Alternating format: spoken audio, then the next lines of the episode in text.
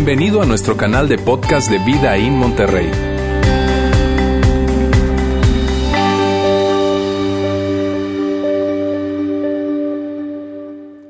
Hola, ¿cómo están?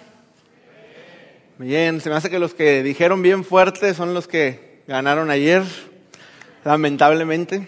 Pero recuerden, la liguilla es otro torneo.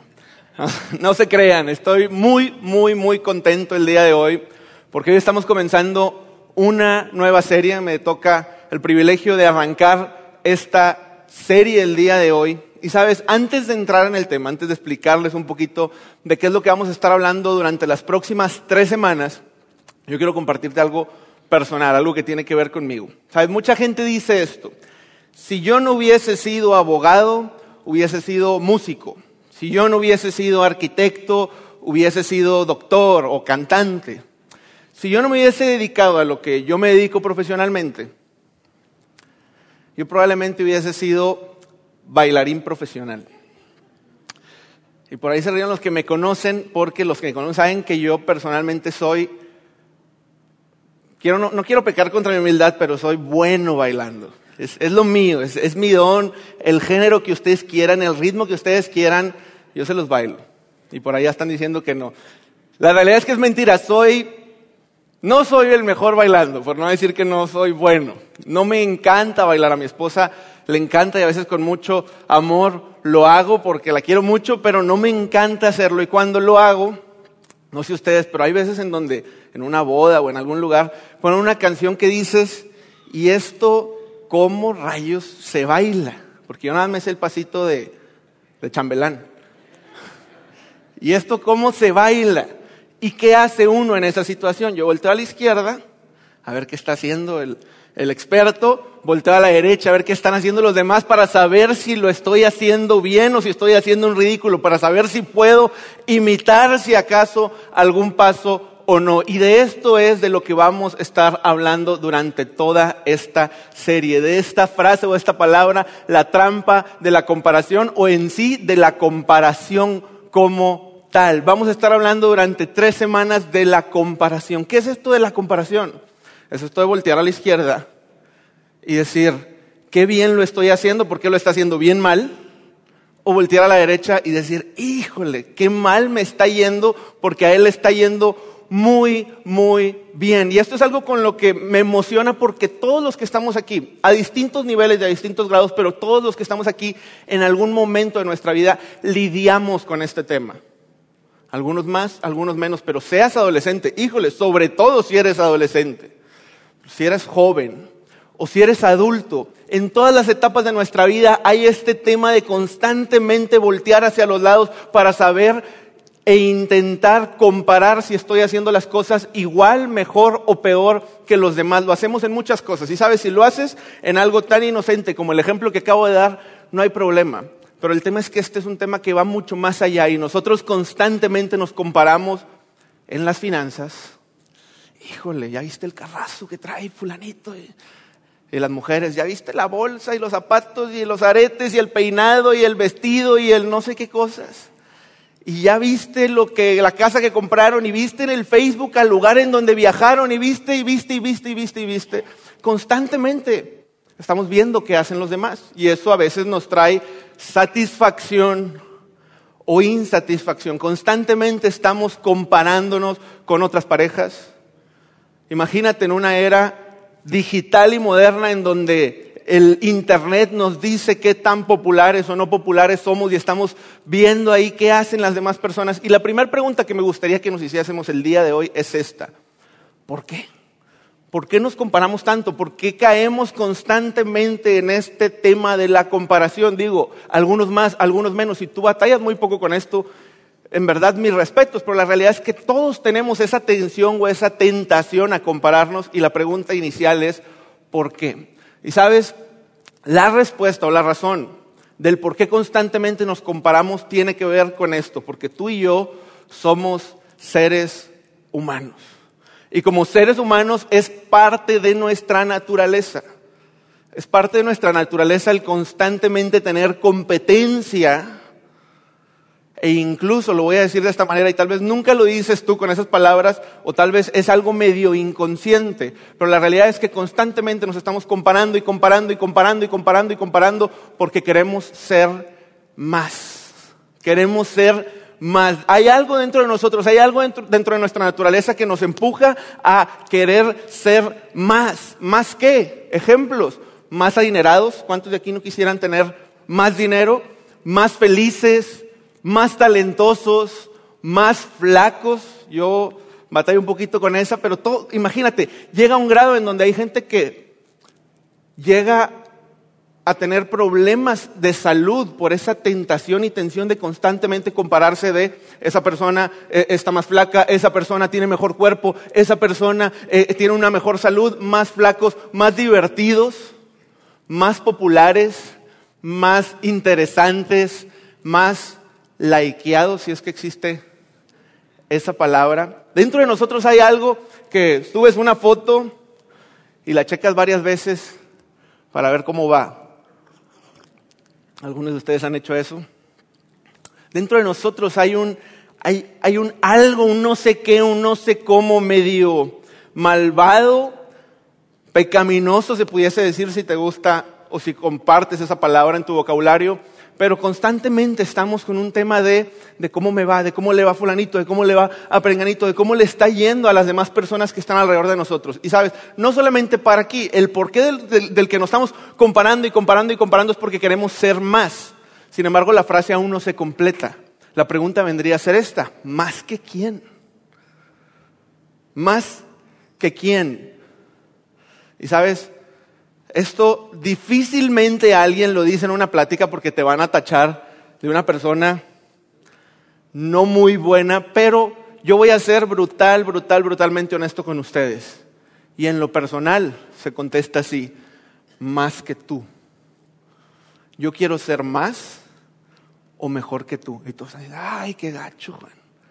Yo quiero ser más o mejor que tú. Esto es una realidad. Algunos batallan más con esto, algunos batallamos más, algunos batallamos menos con esto, pero hay algo que nos tienta, que nos mueve, que nos empuja a constantemente querer ser más o mejores que las personas que están a nuestra derecha, a nuestra izquierda, más o mejores que nuestros vecinos, más o mejores que nuestra comadre, nuestro compadre, nuestro amigo, nuestro compañero de escuela, nuestro compañero de trabajo. En el trabajo también se da muchísimo esto, más que quién, más que tú. Y sabes, no es que me caigas mal, yo estoy hablando ya por mi persona, no es que me caigas mal, ni que tenga algo en contra de ti, de hecho me caes muy bien. Y yo quiero que te vaya muy bien, yo no quiero que te vaya mal. Solo que yo quiero que a mí me vaya mejor. Yo quiero que tengas mucho dinero, yo quiero que tengas muchas riquezas, solamente que yo quiero tener un poquito más.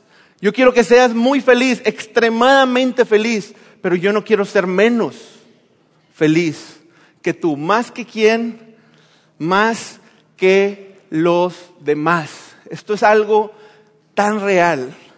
Constantemente nos estamos comparando, constantemente nos importa lo que pasa a la derecha, lo que pasa a la izquierda. Y sabes, llevamos esto a un nivel en donde no solamente nosotros estamos empujándonos a hacer más, a hacer más, a hacer más, a hacer más o a ser mejores, sino que después nos enamoramos de alguien.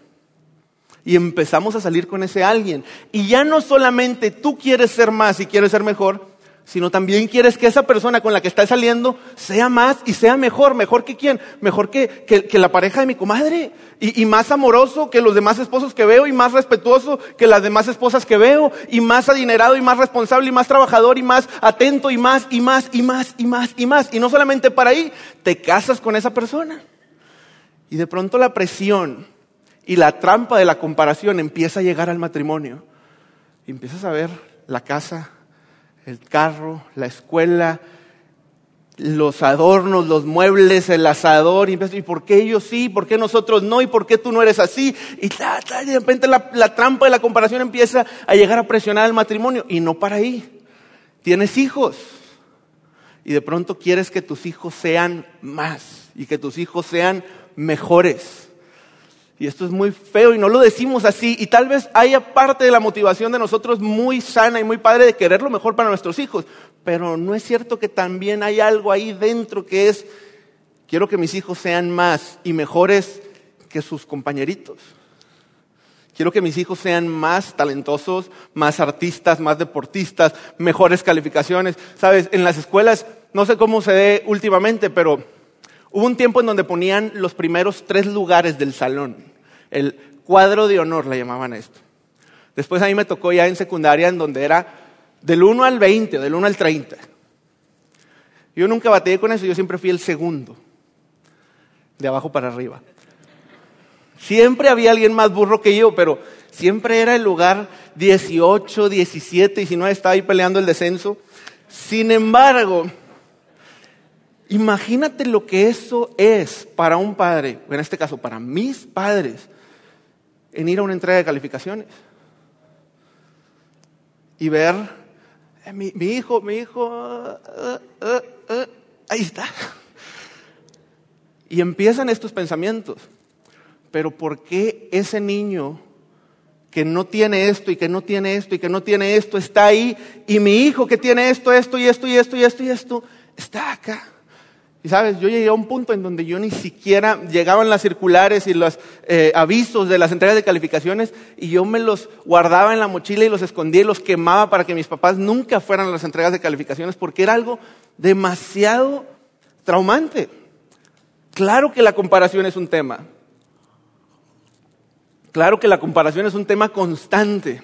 Y en el caso de nuestros hijos, llegamos al grado en donde, tal vez voy a exagerar, pero hay conversaciones en, no entre ustedes, en, en Monterrey y en otras áreas de, este, de esta ciudad, en donde la comadre le habla a su comadre.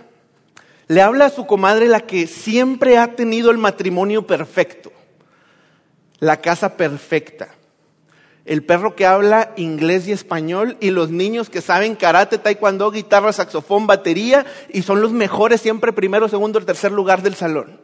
Esa comadre que tú dices, híjole, es que no pueden ser tan perfectos. Y le habla, comadre, ¿cómo has estado? Y le dice aquella mujer que tiene la familia perfecta y que nunca nada le ha salido mal. Le dice, comadre, estoy triste. Estoy triste porque sabes que a Pedrito le fue mal en el examen de admisión de la Facultad de Medicina y no pasó. Y estoy asustada y presionada. Y la comadre contesta, no, comadre, no pasó esto y por dentro está. Pasa, pasa. Y tú dices, ¿cómo a ese grado de comparación?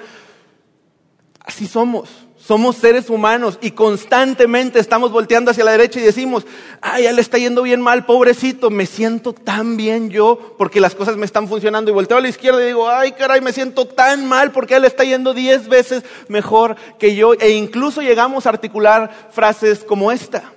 Nunca seré tan llena en la frase lo que tú quieras como él, o como ellos, o como ella. Nunca seré tan rico como él nunca tendré una familia como la de ellos, nunca tendré un carro como... Es que a ellos les fue muy bien en la vida porque les heredaron, porque les dieron, porque los regalaron. Y constantemente estamos en esta trampa de la comparación de medir nuestra felicidad, de medir nuestro éxito, de medir nuestra trascendencia con lo que pasa con el vecino de un lado o con lo que pasa con el vecino del otro Y sabes, si todo lo que estoy diciendo no nos lo podemos llevar a casa y no lo podemos memorizar, y solamente nos pudiéramos memorizar una sola frase, si solamente nos pudiéramos llevar de este mensaje una sola frase, me gustaría que fuera esta.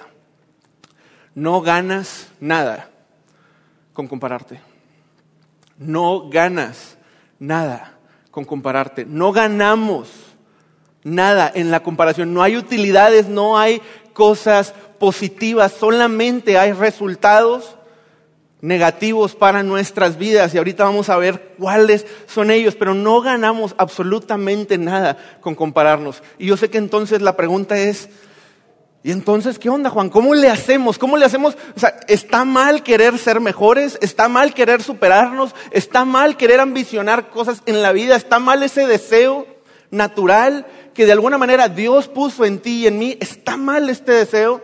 Y la realidad es que no, no necesariamente. Sin embargo, la Biblia nos trae claridad y luz de una manera tan padre de este tema. De hecho, el texto que vamos a leer a continuación pareciera como si se hubiera escrito hace cinco años y no hace miles. Este texto se encuentra en un libro que a mí me encanta, es el libro de Eclesiastés.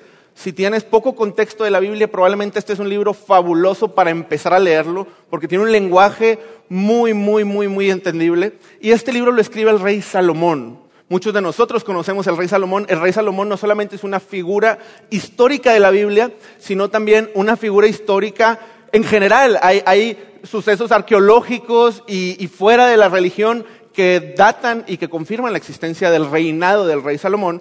En este caso, Salomón un hombre que lo connotan como sabio, muy sabio, muy inteligente, escribe el libro de Eclesiastés y lo escribe ya muy viejito. Lo escribe viejito y se lo escribe a jóvenes. Es un libro en donde Salomón está compartiendo de su sabiduría a los jóvenes y en el libro de Eclesiastés capítulo 4, versículo 4, Salomón habla de este tema y dice así, ojo con esto, está increíble. Luego observé, dice Salomón. Salomón está hablando con los jóvenes y dice, luego observé que a la mayoría, y aquí me detengo, a la mayoría, yo sé que tal vez algunos de ustedes dicen, no Juan, eso que dijiste de la comadre que se alegró por Pedrito, yo jamás, puede ser, pero a la mayoría, a la mayoría de nosotros, a la mayoría de nuestros hijos, a la mayoría de nuestros amigos, a la mayoría de las personas que, asisten a esta iglesia, luego observé que a la mayoría de la gente le interesa alcanzar el éxito porque envidia a sus vecinos. Luego observé que a la mayoría de la gente le interesa alcanzar el éxito porque envidia a sus vecinos.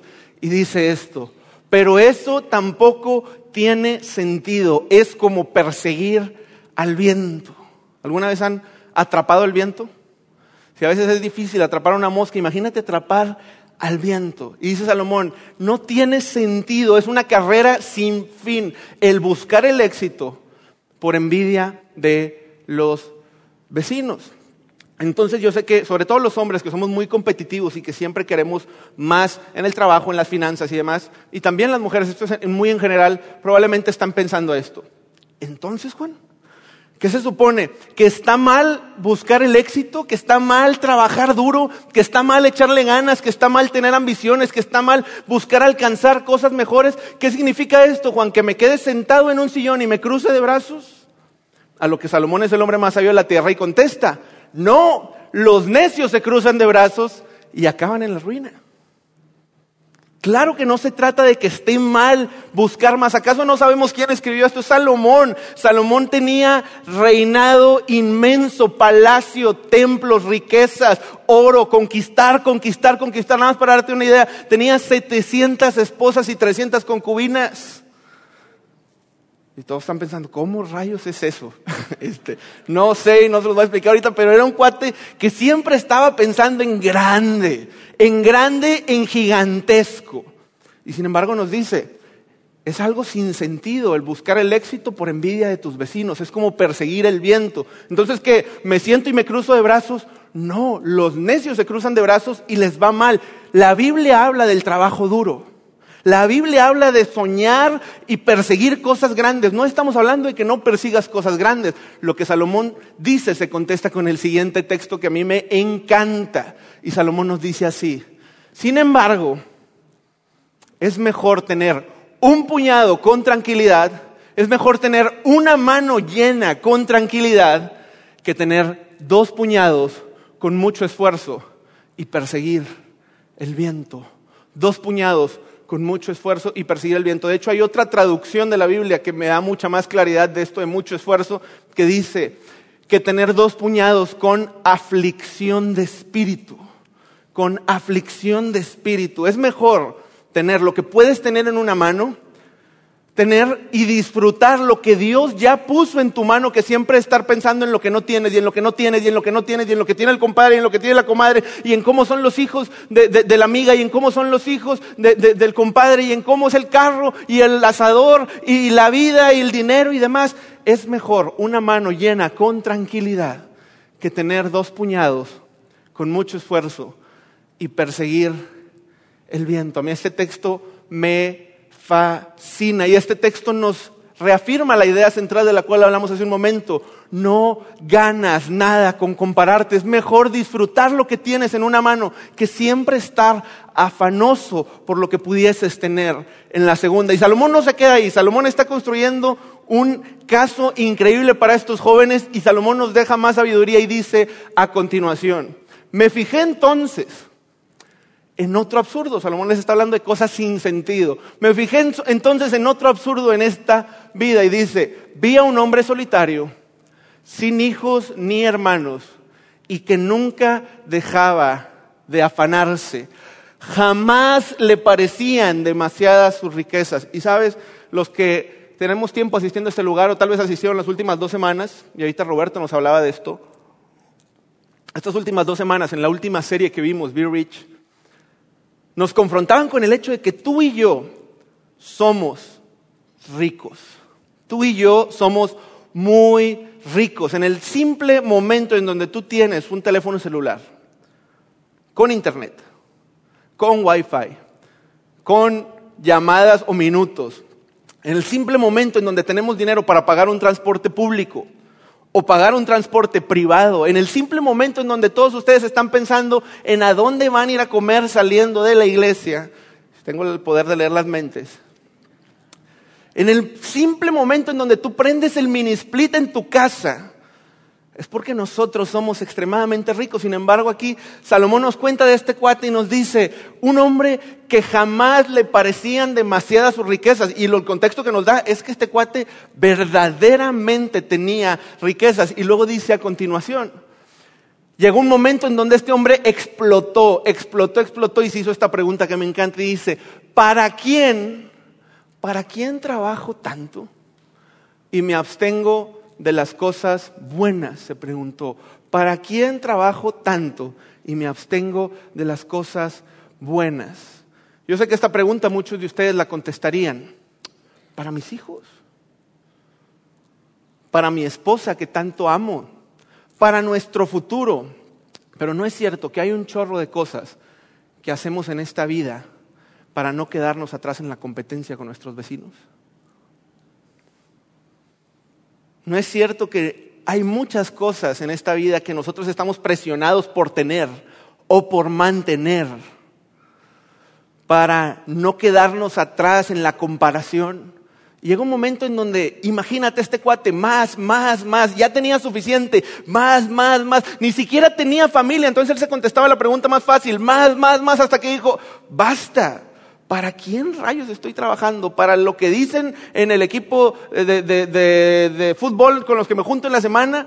¿Para que vean el carro que traigo? ¿Para lo que digan las comadres? ¿Para lo que diga eh, mi papá? ¿Para lo que diga mi mamá? ¿Para lo que diga el suegro? ¿Para lo que diga la suegra? ¿Para lo que diga la colonia? ¿Para quién trabajo tanto? Y volvemos a lo mismo, Salomón no está hablando de no trabajar, está hablando de nuestra motivación.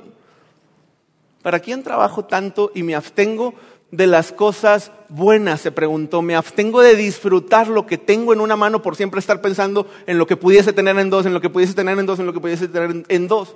Y termina y dice, también esto es un absurdo y una penosa tarea. Y una penosa tarea. Hay otra versión que traduce esto como y un negocio miserable. También esto es un absurdo y un negocio miserable. ¿Cuál es el negocio miserable o cuál sería la definición de un negocio miserable? Un negocio en donde trabajas, trabajas, trabajas, trabajas y trabajas y no ganas nada. Y no hay utilidades. Y por eso decimos una y otra y otra vez, no hay utilidades en la comparación, no hay beneficio en la comparación, no ganamos absolutamente nada en la comparación. Lo único que ganamos en este caso es perdernos de disfrutar lo que podemos disfrutar en una sola mano por siempre estar pensando en dos. Y sabes, yo cuando leo esto y escucho esto y reflexionaba en esto, yo en lo personal te confieso, yo me parezco un poco a este hombre. Yo soy alguien que siempre está pensando en qué sigue. Yo soy alguien que constantemente está pensando en qué no tengo y qué más conquistar. Al grado que Dios ha sido exageradamente bueno conmigo y hay tantas cosas que Dios ya me ha dado y me cuesta tanto a veces disfrutarlas. Por estar pensando en qué sigue, qué sigue, qué sigue, qué sigue, qué sigue, me estoy perdiendo del hoy y del ahora. Y sabes, comparto con Salomón, es un negocio miserable. es perseguir el viento, es constantemente perderte de lo que tienes en una mano por constantemente luchar por lo que pudieses tener en dos, por lo que pudieses tener en dos, es constantemente decir, híjole, Dios me dio una casa, Dios me dio un hogar, Dios te dio una familia increíble, unos hijos increíbles, un esposo o una esposa de la cual tú te enamoraste por algo, porque la amabas y de pronto estás pensando más en lo que pudiese ser que en lo que ya es y realmente es. Es como correr tras el viento. Y sabes, a mí me gustaría que nos hiciéramos una pregunta el día de hoy, una pregunta que viene a, empezar a resolver este tema y esta pregunta es esta. ¿Qué pasaría? ¿Qué pasaría si pudiésemos vivir tranquilos con lo que hay en una sola mano en lugar de estar luchando siempre por tener dos? ¿Qué pasaría si pudiésemos estar tranquilos con lo que hay en una sola mano en lugar de lo que puedes tener en dos? Y la pregunta que vamos a estar hablando la próxima semana es esta. Y ahorita nada más les voy a dejar el tráiler de la película. La próxima semana tienen que venir, no se lo pueden perder. Pero la siguiente pregunta que vamos a estar hablando contesta y resuelve toda esta tensión. Y la pregunta es esta. ¿Quién sería, o quién será más bien, quién debería ser mi punto de referencia para saber si las cosas van bien o no? ¿Mi vecino? Mi compadre, mi comadre, la mamá de los niños de la escuela, los otros compañeritos, las otras familias. ¿Quién debería ser nuestro punto de referencia para saber si las cosas están marchando bien o no? De entrada les digo, no es nuestro vecino, Salomón ya nos dijo, es como correr tras el viento, es un negocio miserable, estar diciendo, estoy bien o estoy mal por lo que otros tienen, en lugar de preguntarte si lo que tú tienes es suficiente como para disfrutarlo y seguir trabajando y alcanzando paso a paso. ¿Quién, quién será o quién debería ser mi punto de referencia para saber si las cosas van bien o no van bien? Y sabes, yo aquí pudiese terminar el mensaje. Pudiésemos orar, darle gracias a Dios por, por esto que estamos escuchando y analizando. Y ustedes se podrían ir a comer ese delicioso ribeye o pizza o alitas o hamburguesas que están planeando comer a continuación. Yo sé que ya tienen hambre. Yo pudiese despedirlos, pero como soy bien malo no los voy a despedir todavía. Sin antes hacerles una serie de preguntas rápidas. No me voy a tardar mucho, pero estas preguntas nos van a dejar un poquito reflexionando acerca de este tema. Voy a pasar a cinco personas a contestarlas aquí al frente. No se crean. piénsenlas ustedes en su interior, reflexionenlas, platíquenlas si quieren con su pareja o con alguien de confianza, pero estas preguntas a mí en lo personal me retaron demasiado. Y la primera es esta. ¿Estás cansado? ¿Hay algo que quieres obtener que te está quitando paz y tranquilidad? ¿Hay algo que quieres obtener que te está quitando paz y tranquilidad?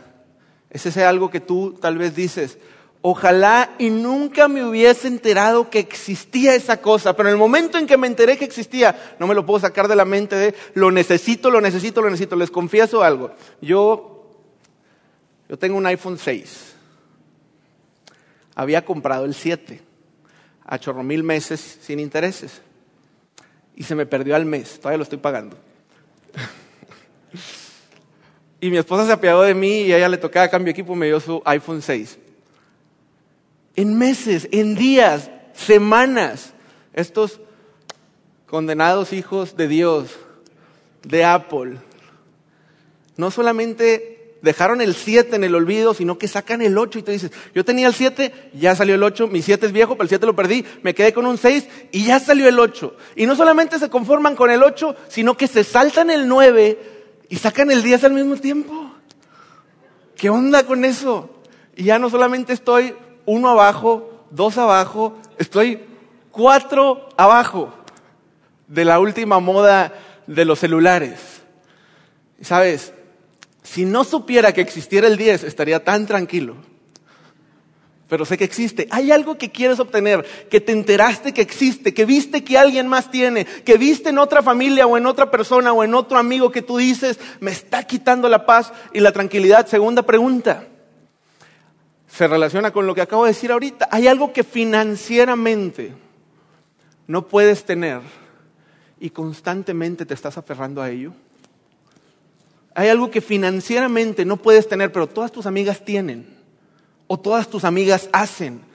Y tú dices, ay, la comparación y no me puedo quedar atrás y tengo que ir a los mismos restaurantes que ellas y al mismo cafecito y las mismas bolsas. Y yo sé que mi presupuesto y mi realidad actual no puede con eso, pero hay algo que financieramente no puedo tener y constantemente me estoy aferrando a esa mensualidad de un carro, a ese nuevo lujo, a ese llámale como tú le quieras llamar. Hay algo que financieramente no puedes tener y constantemente te estás aferrando a ello por lo que ves a tu derecha y lo que ves a tu izquierda.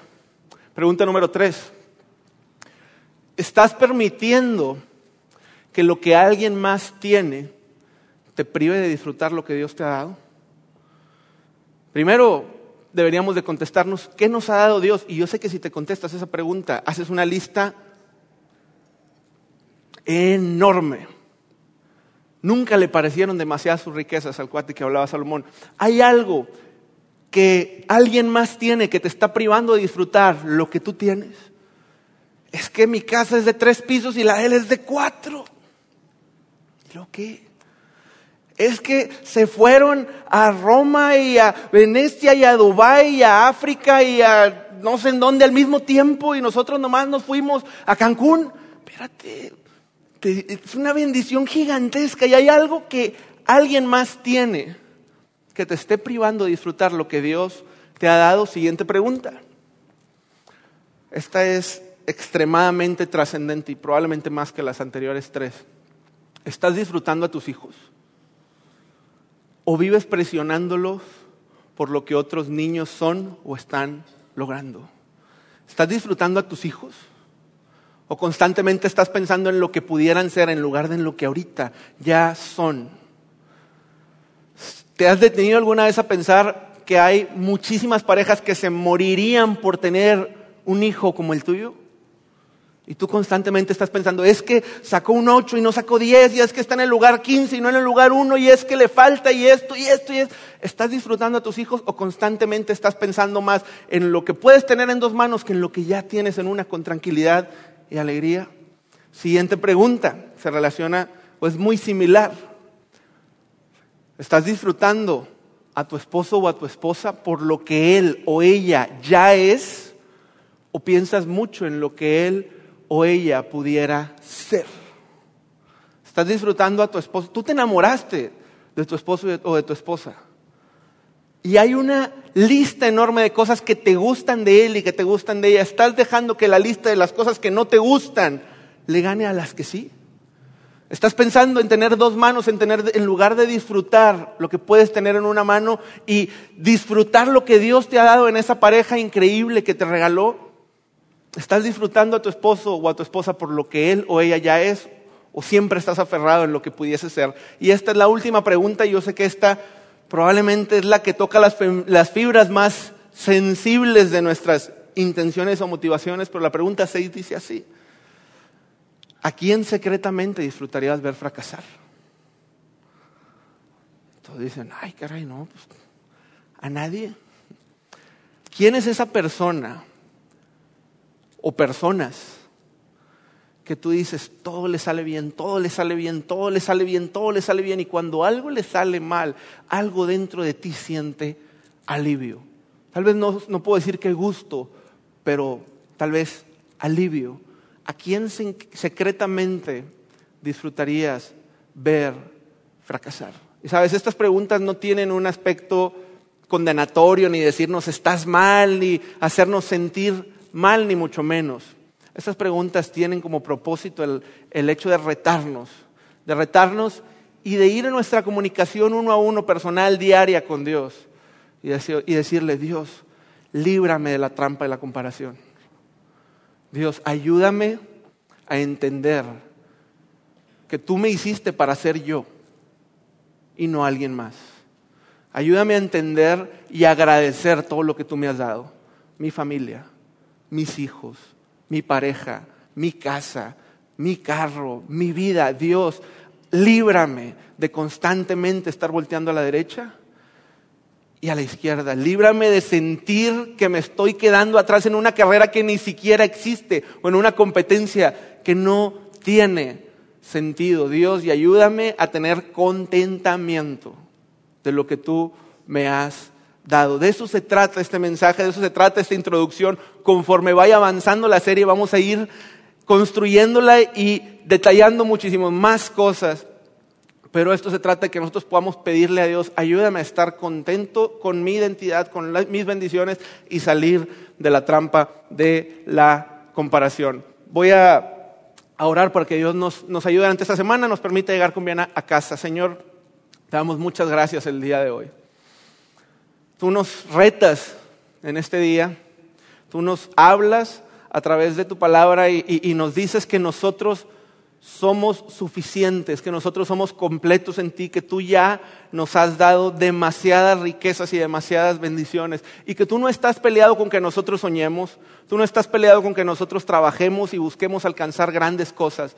Sin embargo, tú quieres librarnos de que nuestras motivaciones sean incorrectas, Dios.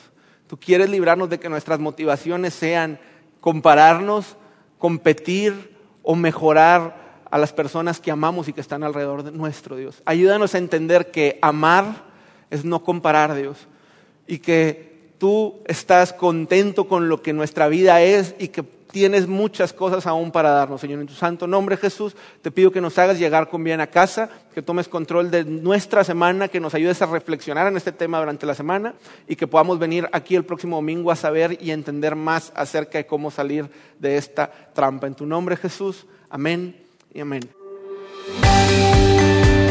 Gracias por haber escuchado este podcast de Vida en Monterrey. Si deseas escuchar estos mensajes en vivo, te invitamos a que nos acompañes todos los domingos a nuestro auditorio. Para más información sobre nuestra ubicación y horarios, entra a vidainmty.org o síguenos en nuestras redes sociales como Facebook, Twitter e Instagram. Nos vemos la próxima semana.